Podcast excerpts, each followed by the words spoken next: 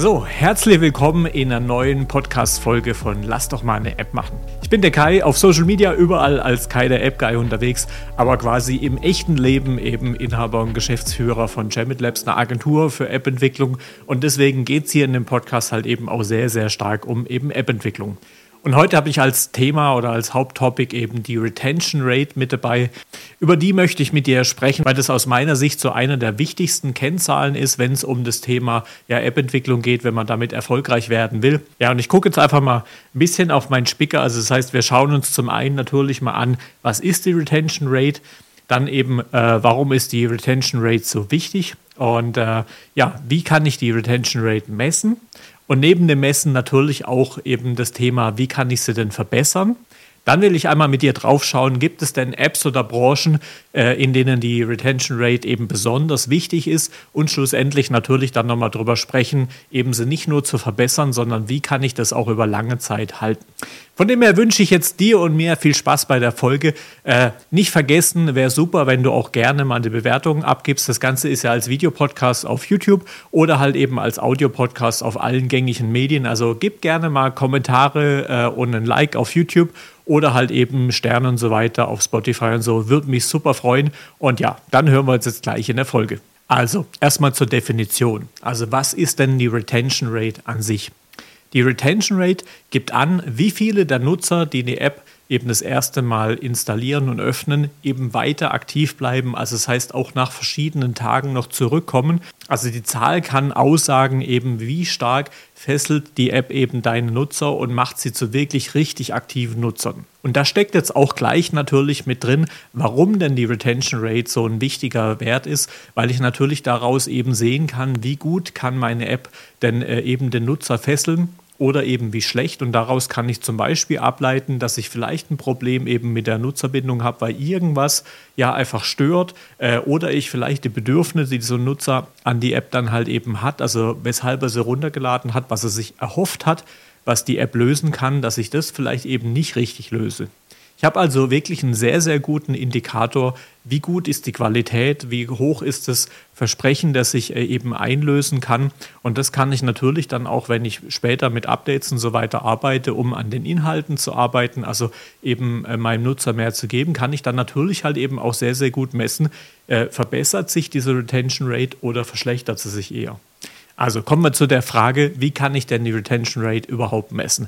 Also grundsätzlich für dich, es gibt halt eben ähm, eine sogenannte One-Day Retention Rate, äh, eine drei Tage, fünf Tage, zehn. Also ich kann mir beliebige Zeitpunkte dann eben aussuchen und schaue eben, wie lange bleiben die Leute an der Stange. Und richtig, richtig gut ist es eben, wenn ich jetzt eben Nutzer über die Zeit nicht verliere. Also das heißt, ähm, Gerade bei Spielen zum Beispiel funktioniert es äh, oftmals sehr, sehr gut, dass ich also wirklich mehrere Tage am Stück, am besten quasi für immer, jeden Tag eben aktiv bin. Das ist je nach App, die man halt eben macht, ähm, auch nicht, äh, ja, vielleicht nicht mal unbedingt gewünscht, aber halt eben relativ normal. Das heißt, ich sollte mir schon auch überlegen, was ich da anbiete, wie wahrscheinlich wird denn diese Zahl eben sein? Also was, was, äh, was möchte ich denn eigentlich von den Nutzern? Also wenn ich zum Beispiel eben eine App mache, ähm, eines meiner Lieblingsbeispiele, Bahn Navigator von, von der Deutschen Bahn, ähm, da gehe ich jetzt einfach mal von aus, dass viele Nutzer halt eben nicht jeden Tag Zug fahren, sondern halt eben die App installiert haben, weil sie ab und zu mal eben einen Zug fahren.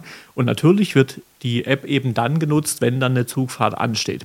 Also das heißt, es ist sehr erwartbar, dass ein großer Teil meiner Nutzer halt eben nicht täglich in dieser App verbringen wird. Also das heißt, da darf mich das dann auch nicht äh, ja, vom Hocker hauen, wenn da halt eben äh, diese Zahl nicht die allergeilste ist. In anderen Fällen, also wenn ich jetzt zum Beispiel eine, eine Lernplattform zum Beispiel habe, wo ich wirklich davon ausgehe, dass die, die Nutzer hier äh, wirklich kontinuierlich drin bin, oder sagen wir mal zum Beispiel vielleicht ein anderes Beispiel, äh, Kalorien tracken, da würde ich jetzt von ausgehen, wenn das jemand halt eben äh, durchziehen möchte, dass er halt eben auch täglich seine Kalorien trackt. Also sollte er eigentlich auch jeden Tag diese App aufmachen. Und so muss ich jetzt also für mich das zuerst mal überlegen, welche, welche Tagesanzahlen sind denn für mich die relevanten. Also gängig ist, wie gesagt, ich schaue auf den ersten Tag, auf nach drei Tagen, nach fünf Tagen, nach zehn Tagen und dann nach 30 Tagen.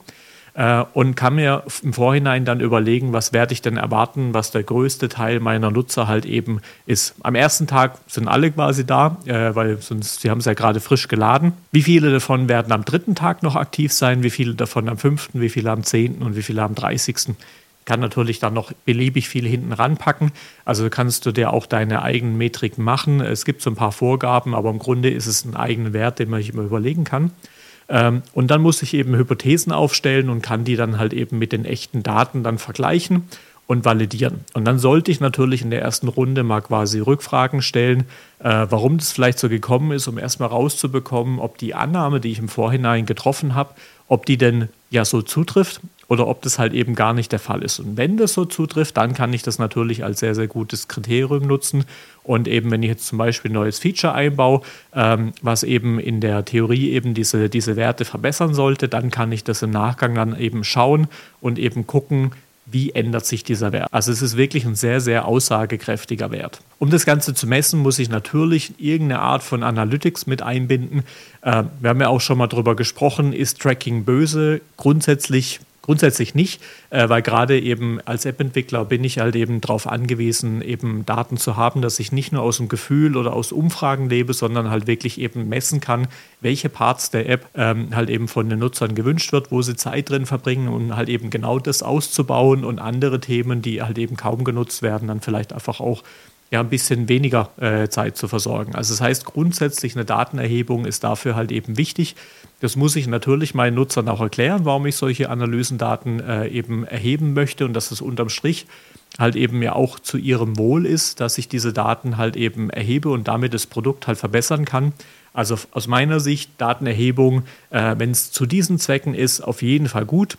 Man kann es natürlich noch für viele andere Zwecke benutzen, wo es dann halt eben auch mal Richtung Böse gehen kann. Aber gerade dafür brauche ich natürlich Daten, um dann halt eben nicht mit Gefühlen äh, zu arbeiten, sondern halt wirklich mit validierten Daten und da halt eben aussagekräftige äh, oder aussagefähige ähm, ja, äh, Aussagen treffen zu können. War jetzt ein bisschen doppelt. Aber egal, ich glaube, du hast verstanden, was ich meine. Kommen wir zu der nächsten Frage. Gibt es besondere Branchen oder Arten von Apps, bei denen die Retention Rate besonders wichtig ist? Und aus meiner Sicht klares Nein. Ähm, es ist generell einfach ein sehr, sehr guter Wert, um halt eben die Akzeptanz bei den Nutzern messen zu können. Wie gerade schon im, im Text halt eben gesagt oder im, im vorigen Kapitel, wenn man so will, ähm, mit Sicherheit sind die, die Werte, die ich erwarte, je nach App und je nach Branche, je nach Einsatzzweck sehr unterschiedlich. Aber die Retention Rate ist aus meiner Sicht eben für alle Apps ein sehr, sehr spannender äh, Faktor eben zur Bewertung oder eine KPI, wie es auch oft äh, genannt wird. Äh, aber wie gesagt, halt eben mit unterschiedlichen Grundvoraussetzungen. Also ich muss mir wirklich hergehen und halt eben überlegen, was erwarte ich denn? Muss dann die ersten Ergebnisse äh, einsammeln, die mit meinen Erwartungen mal vergleichen und dann im Optimalfall mit einigen Interviews ähm, ja, aus den Menschen mal quasi rausbekommen, an was es hing und damit halt eben zu validieren, stimmen denn meine Erwartungen? Und dann habe ich im Grunde so einen konsolidierten Wert und kann darauf dann in der Zukunft halt eben ja damit dann arbeiten und einfach Abweichungen ins Positive oder ins Negative eben sehen äh, und damit halt eben meine Updates besser steuern oder die Features, die in den Updates dann halt eben mit reinkommen. Jetzt bleibt noch die Frage, Gibt es denn einen Weg sicherzustellen, dass diese Retention Rate auch nicht absinkt, sondern wirklich kontinuierlich eben gleich bleibt oder vielleicht sogar steigt? Ähm, und ja, da kann ich im Grunde einfach nur dazu empfehlen, eben sehr stark auf die Nutzer zu hören. Also du kannst verschiedene Umfragen zum Beispiel in Apps reinmachen, äh, ja, einfach eben Statistiken auch auswerten, also wirklich gucken, welche Parts der App sind für den Nutzer spannend, wo verbringen sie Zeit dann halt eben daraus Thesen erstellen und einfach mal überlegen, was könnte dann noch spannend sein und das am besten halt eben verproben oder halt eben über Umfragen und so weiter das Feedback der Nutzer halt eben einsammeln. Und immer wenn quasi sukzessive quasi Features dazukommen, die halt eben spannend für die Nutzer sind, dann werden sie natürlich Zeit in der App drin verbringen. Gerade wenn ich jetzt von, von der App spreche, bei Games ist es manchmal noch ein bisschen anders, äh, aber auch da grundsätzlich gilt da das Ähnliche. Also ich muss im Grunde halt einfach das initiale Bedürfnis, weshalb jemand sich eine App installiert hat, muss ich halt einfach dauerhaft befriedigen und vielleicht das ein oder andere Bedürfnis, äh, das zwischendrin dann noch aufkommt, äh, weil die ersten Schritte vielleicht erledigt sind, dann halt eben ebenfalls befriedigen, weil sonst wandert derjenige dann vielleicht in das nächste Ding ab. Also Jetzt mal angenommen, bleiben wir mal bei dem Beispiel von der Kalorienzählen-App. Ich zähle jeden Tag meine Kalorien ähm, und bin da auch jeden Tag drin. Und äh, wenn ich jetzt irgendwie dann in, an diesem Wert dann sehe, zum Beispiel nach 60 Tagen oder sowas, ähm, da fällt dann plötzlich ziemlich stark der Wert ab. Dann kann das zum Beispiel daran liegen, äh, dass halt einfach die Menschen so mit der Zeit ein sehr gutes Gefühl entwickelt haben, was weiß ich, eine Karotte hat so und so viel Kalorien, eine Banane so und so viel. Also das heißt, das, was ich so täglich esse, weil die Varianz an Essen, die man so jeden Tag hat, äh, so über ein paar Wochen ja dann irgendwann doch auch mal irgendwie ähnlich ist. Also das heißt, ich habe dann schon ein sehr, sehr gutes Gefühl und muss es vielleicht einfach nicht mehr jeden Tag tracken. Wenn ich also sehe, dass der Wert eben dann nach so und so vielen Tagen dann sinkt, dann könnte das zum Beispiel halt eben jetzt in dem Beispiel dran liegen, dass die Leute einfach langsam Gefühl für bekommen haben und dann halt eben nicht mehr stark in der App sein müssen. Jetzt kann das auf der einen Seite okay für mich sein, oder ich sage halt, alles klar, daraus lerne ich. Mit der Zeit haben dann, äh, ist da ein Lerneffekt. Ich sollte das, wie gesagt, mit über Umfragen dann versuchen rauszufinden, liegt es daran, dass dann halt eben nach 60 Tagen das Ganze eben runtergeht oder hat es einen anderen Grund? Aber das könnte eine These sein. Und wenn da rauskommt, ja, das ist so. Die Menschen haben jetzt mit der Zeit eben verstanden, was äh, über das eigene Gefühl das schon sehr, sehr gut abzuschätzen und das ist okay für die meisten und dann hören sie normal auf, die App zu nutzen. Dann kann ich natürlich überlegen, was kann ich jetzt als nächstes Feature hinzubauen, dass auch nach den 60 Tagen dann ein neuer Mehrwert vielleicht geschaffen ist, der auch wieder die Leute länger drin hält. Weil gerade heutzutage, wo viele Apps eben im Freemium-Modell unterwegs sind, also das heißt über, über Abo-Modelle, ist natürlich spannend, die Menschen so lange wie möglich in diesem Abo zu halten.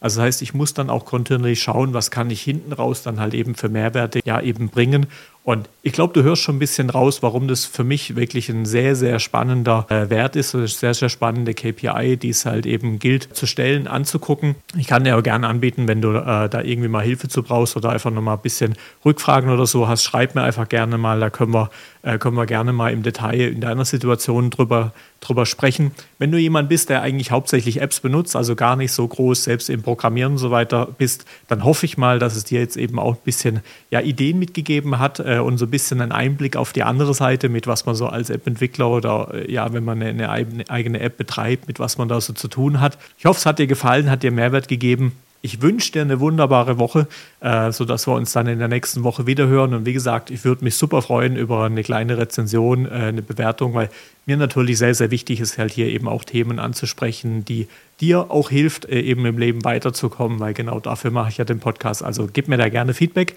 Und dann würde ich sagen, hören wir uns in der nächsten Woche wieder. Mach's gut, bis dahin. Ciao, ciao.